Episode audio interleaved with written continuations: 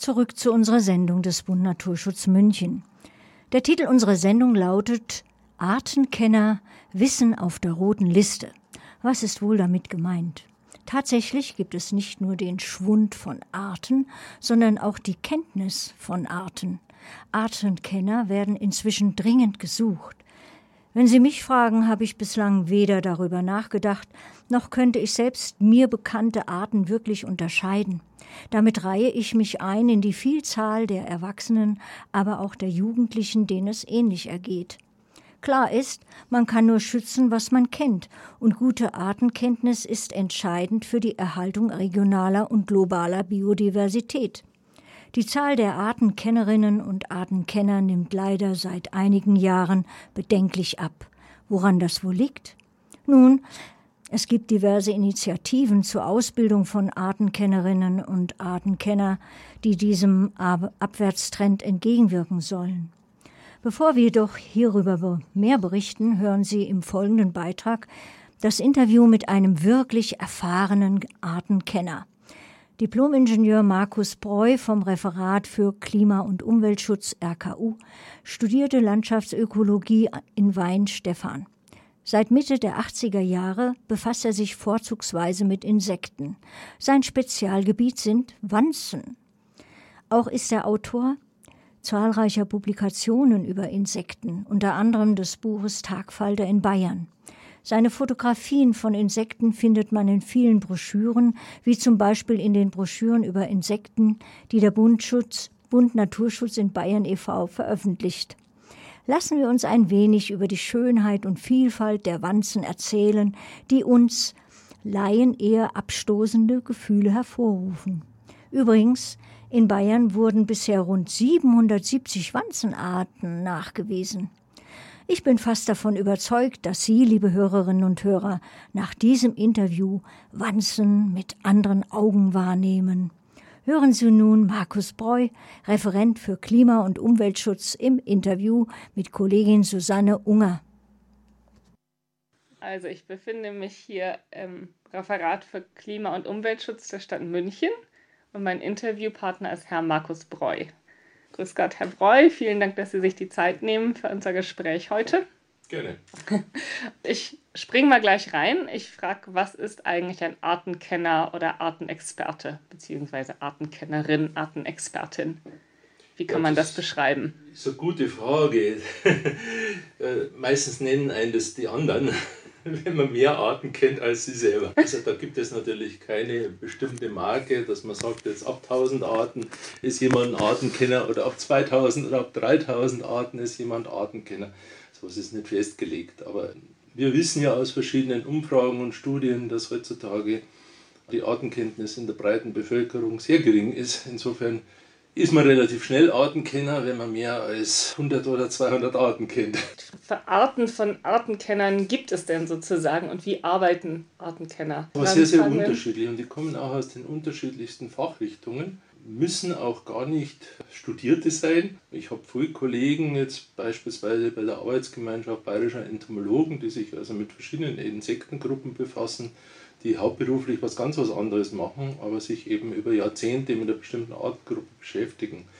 Trotzdem natürlich ist es nützlich, wenn man in bestimmten Berufssparten arbeitet. Ich bin ja hier zuständig für Fachaufgaben Biodiversität, also alles, was mit biologischer Vielfalt zu tun hat. Und auch in Planungsbüros, wenn irgendwo Eingriffe stattfinden, Bauvorhaben größerer Art sind, dann sind meistens Planungsbüros beauftragt, um bestimmte Artengruppen dort zu erheben.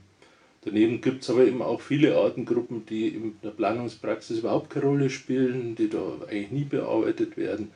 Äh, Artengruppen wie zum Beispiel verschiedenste Zweiflüglergruppen, wenn dann höchstens Schwebfliegen, das ist aber nur ein winziger Ausschnitt aus den ganzen Zweiflüglern.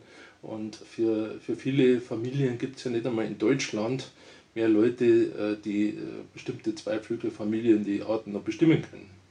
Sie sagen noch bestimmen können und Sie haben anfangs eben auch von dem Schwund des Wissens gesprochen. Können Sie ein bisschen uns dazu etwas beschreiben? Wie sieht es mit dem allgemeinen Wissen in der, in der Bevölkerung aus oder was ist Ihre Wahrnehmung? Meine Wahrnehmung ist, dass eben das sehr gering ist, dass viele auch schon zufrieden sind, wenn sie drei oder vier verschiedene Tagfalterarten äh, am Flieder finden. Äh, der Erlebnishorizont ist eben schon sehr schmal sozusagen. Also die Fülle, die es früher mal gab, haben die meisten gar nicht mehr miterlebt. Äh, das ist ein großes Problem eigentlich, weil der Mensch ist so anpassungsfähig, dass er sich auch das, an das Wenige gewöhnt gewissermaßen und das gar nicht mehr als Mangel empfindet. Und äh, jeder, der sich also intensiver mit den Artengruppen beschäftigt, äh, lernt kennen, was es da alles Tolles gibt und erfährt dann natürlich auch schmerzlich, dass es mit der Zeit immer weniger wird. Und mit den Arten ist es so und mit den Artkennern war es gefühlsmäßig auch schon lange so. Man hat halt auf entsprechenden Kongressen, wo sich die Leute, die Fachspezialisten treffen, erhebliche Überalterung festgestellt. Es ist aber nicht bei allen Gruppen gleich. Es gibt zum Beispiel bei Ornithologen, also Vogelkundlern, gibt es noch relativ viel Jungwuchs. Bei Schmetterlingen ist bei den Tagfaltern noch ein bisschen was möglich, dass mal Junge dazukommen. Aber bei anderen Artengruppen ist es schlichtweg so, äh, dass es in Bayern, äh, wenn nicht neue dazukommen, bald keine Experten mehr gibt.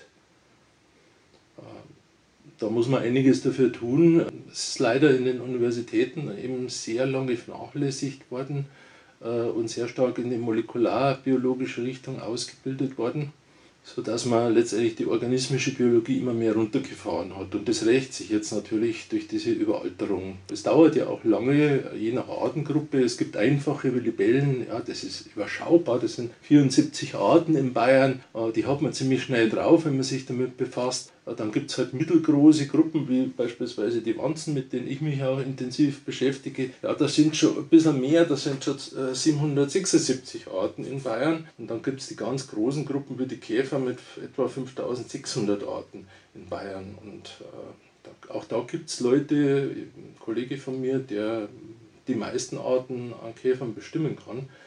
Äh, also dafür braucht man jahrzehntelange Einarbeitung. Und offensichtlich ist es heute auch, auch so die, die Lust nicht mehr dafür da.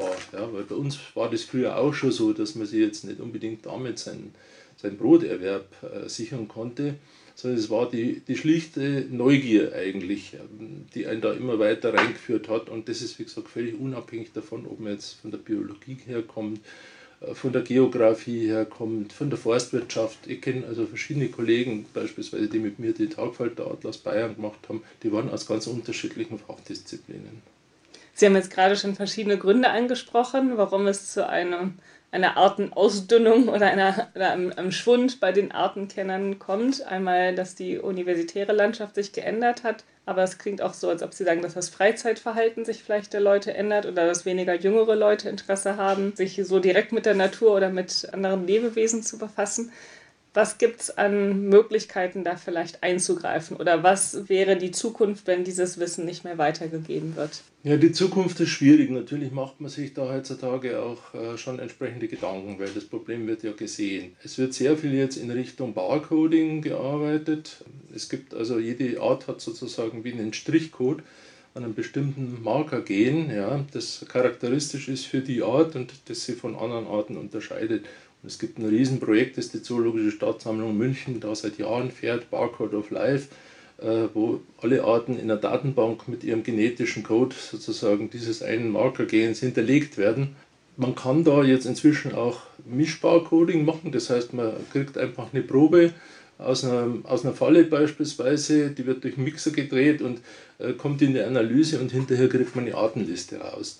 Das ist äh, so ein bisschen ein Weg dazu, zukünftig auch Inventarisierungen von Arten machen zu können, wenn die Artenkenner ausgestorben sind. Also mit anderen Worten, man verlässt sich nicht auf die Expertise oder auf das Wissen von Leuten, die Tiere oder Wesen identifizieren können, sondern man fängt sozusagen eine man weiß, Spezies und genau. analysiert deren genetisches Material. Ja, möglichst von Oder? allen Spezies. Also ja. es wird eben eine breite Datenbank angelegt, sodass man künftig eben über diese Methode auch die Möglichkeit hat, Inventarisierungen machen zu lassen. Das ist natürlich, im Prinzip ist es elegant, weil allein wer schon mal so eine Probe mit tausenden von Tieren sortiert hat, weiß, was da zu tun ist. Äh, in dem Projekt äh, der Zoologischen Staatssammlung wurden zum Beispiel 400 Malaysia-Fallen, das ist ein spezieller Flugfallentyp, aufgestellt. Äh, und das sind hochgerechnet ungefähr 100 Millionen Tiere, die es da zu sortieren und an Experten weiterzugeben gilt. Ja? Und ich selber kriege auch immer wieder Päckchen mit zigtausenden von Tieren in Alkohol, die zu bestimmen wären. Also das ist etwas, was fast nicht mehr leistbar ist. Das wird eben auch gesehen, deswegen sucht man nach Alternativmethoden. Der, der große Haken an der Geschichte ist allerdings kein Barcoding-Gerät der Welt äh, weiß, welche Ansprüche die Arten haben wenn es die Artkenner nicht mehr gibt, die genau wissen, unter welchen Umständen, an welcher Pflanze und in welchen mikroklimatischen, strukturellen Verhältnissen die Art zu finden ist, hat man auch das Wissen nicht, dann beispielsweise mit Pflege- oder Schutzmaßnahmen darauf zu reagieren. Das ist das große Manko. Das heißt, das ist eine Erleichterung, dieses Barcoding, aber wir kommen letztendlich nicht drum herum, trotzdem zu versuchen, noch entsprechende Spezialisten zu haben, die sich im, im Felde mit den Tieren auskennen.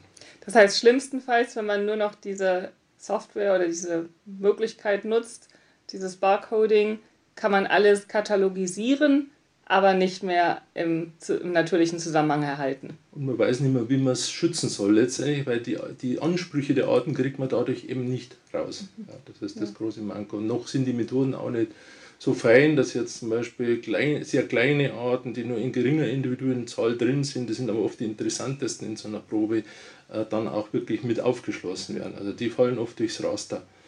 Schwierige, schwierige Situation, denn es werden immer mehr Feldforschung betrieben letztendlich. Das ist ja auch gut so. Äh, Biodiversitätsschutz ist ja in aller Munde, biologische Vielfalt. Problem ist, es gibt immer weniger Leute, die sozusagen diese biologische Vielfalt überhaupt erkennen und ansprechen können. Weil ich mich jetzt schwerpunktmäßig eigentlich weniger für die klassische Taxonomie interessiere, einfach nur Arten zu unterscheiden, sondern eben die Ansprüche der Arten kennenzulernen. Und da kommt man nie an ein Ende. Das ist das Schöne bei dem, bei dem äh, die, die, die Neugierde wird lebenslang nicht befriedigt. Es gibt immer mehr, als man kennenlernen kann im Laufe seines Lebens. Und wenn man mit der einen Gruppe durch ist, dann entdeckt man, dass die Wildbienen wahnsinnig spannend sind oder dass eine andere Gruppe, bestimmte Käfergruppen wahnsinnig spannend sind. Ja. Also man kommt da nie an Ende. Das ist ein schönes Schlusswort. Herzlichen Dank, Herr Breu, für Ihre Zeit und Ihre Expertise und hoffentlich konnten wir einige Leute begeistern und interessieren, sich dem anzuschließen. Ja, hoffen wir.